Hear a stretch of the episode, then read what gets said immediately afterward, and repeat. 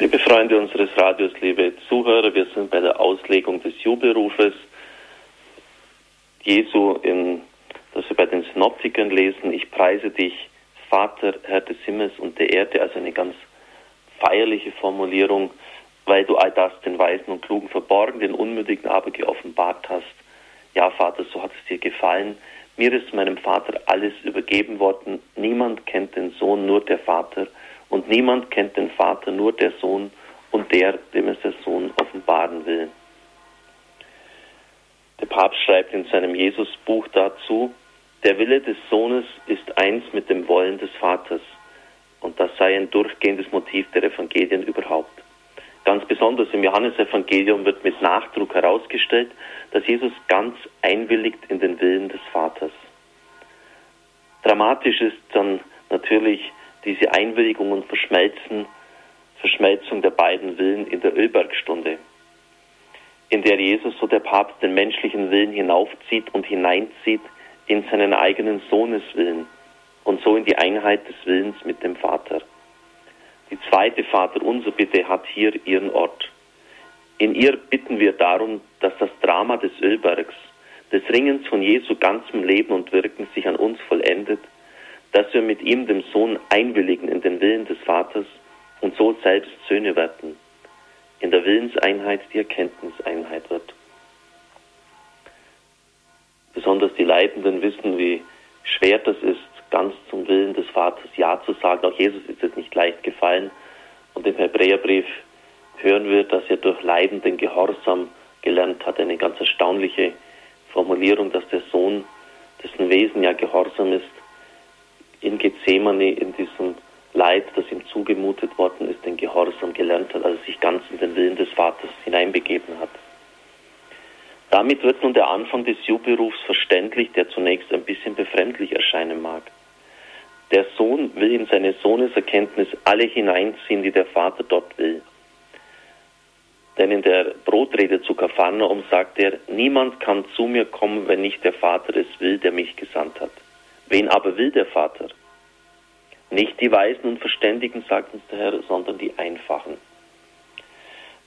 Dies ist zunächst schlicht Ausdruck der konkreten Erfahrung Jesu. Nicht die Schriftkundigen, die beruflich viel mit Gott zu tun hatten, erkennen ihn, sie bleiben in Dickicht ihrer Detailerkenntnisse stecken. Der einfache Blick auf das Ganze, auf die sich offenbarende Wirklichkeit Gottes selbst, ist ihnen durch all ihr Wissen verstellt. Einfach kann es eben nicht sein für den, der so viel von der Komplexität der Probleme weiß. Am vergangenen Samstag habe ich meinen Lehrer getroffen, meinen Doktorvater, Professor Ziegenaus, und ich habe dann gesagt, alles klar, ich weiß nicht mehr in welchem Zusammenhang.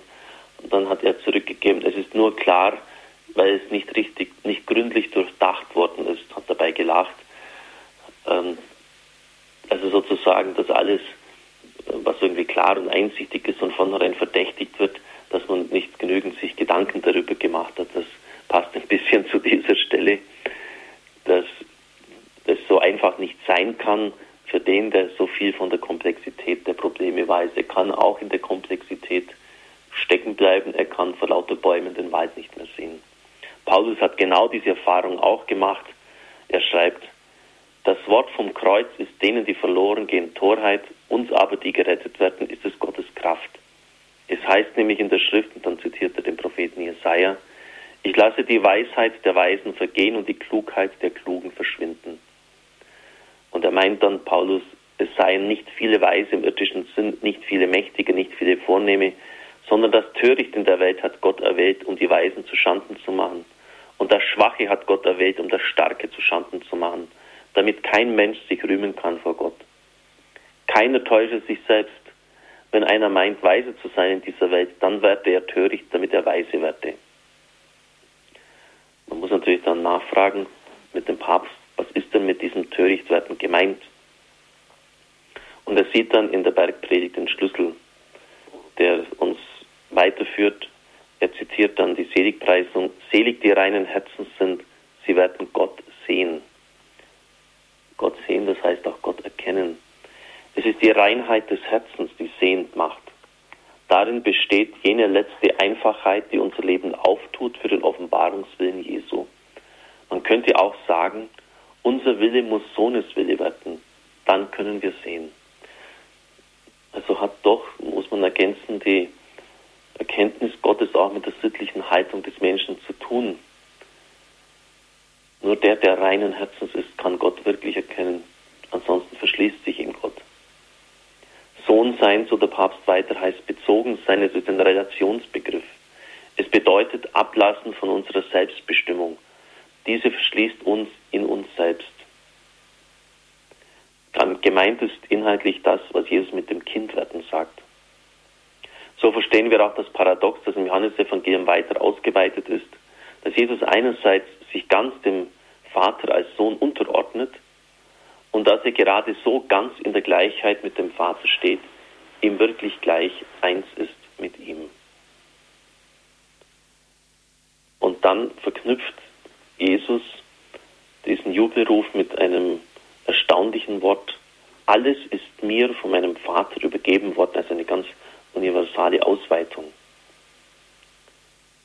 Die ganze johannäische Sohnestheologie schwingt hier mit, auch schon bei den Synoptiken, das heißt bei Lukas und Matthäus.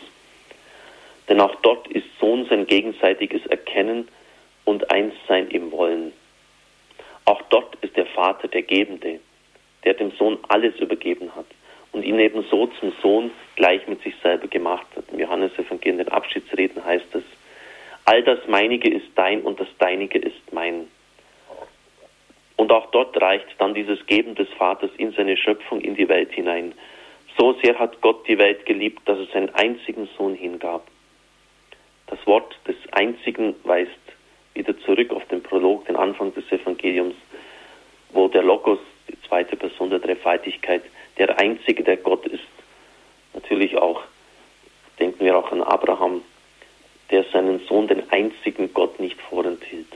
Das Geben des Vaters vollendet sich in der Liebe des Sohnes bis ans Ende, das heißt bis ans Kreuz. Und dann noch zum Schluss eine Endlich hat auch bei Johannes das Wort der Sohn seinen inneren Ort im Beten Jesu, das freilich anders ist als das Beten der Kreatur. Es ist der Dialog der Liebe in Gott selbst, der Dialog, der Gott ist. So entspricht dem Wort der Sohn die einfache Anrede Abba, die uns der Evangelist Markus der Ölberg-Szene in ihrer aramäischen Urform Abba aufbewahrt hat. Joachim Jeremias hat in eingehenden Studien die Einzigartigkeit dieser Gottesanrede Jesu gezeigt, die in ihrer Intimität in der Welt Jesu unmöglich war. Sie wissen ja vielleicht, dass man den Namen Gottes nicht einmal mehr aussprechen durfte. Und Abba heißt ja Väterchen, Papa und so spricht Jesus den Vater an. Paulus lässt uns wissen, dass die Christen aufgrund der ihnen von Jesus geschenkten Beteiligung an seinem Sohnesgeist ermächtigt sind zu sagen, Abba, Vater, Römer 8,15. Dabei ist klar, dass dieses neue Beten der Christen eben nur von Jesus her möglich ist, von ihm her, dem Einzigen. Das Wort Sohn mit der Entsprechung Vater Abba lässt uns wirklich in das Innere Jesu, ja in das Innere Gottes selbst hineinblicken.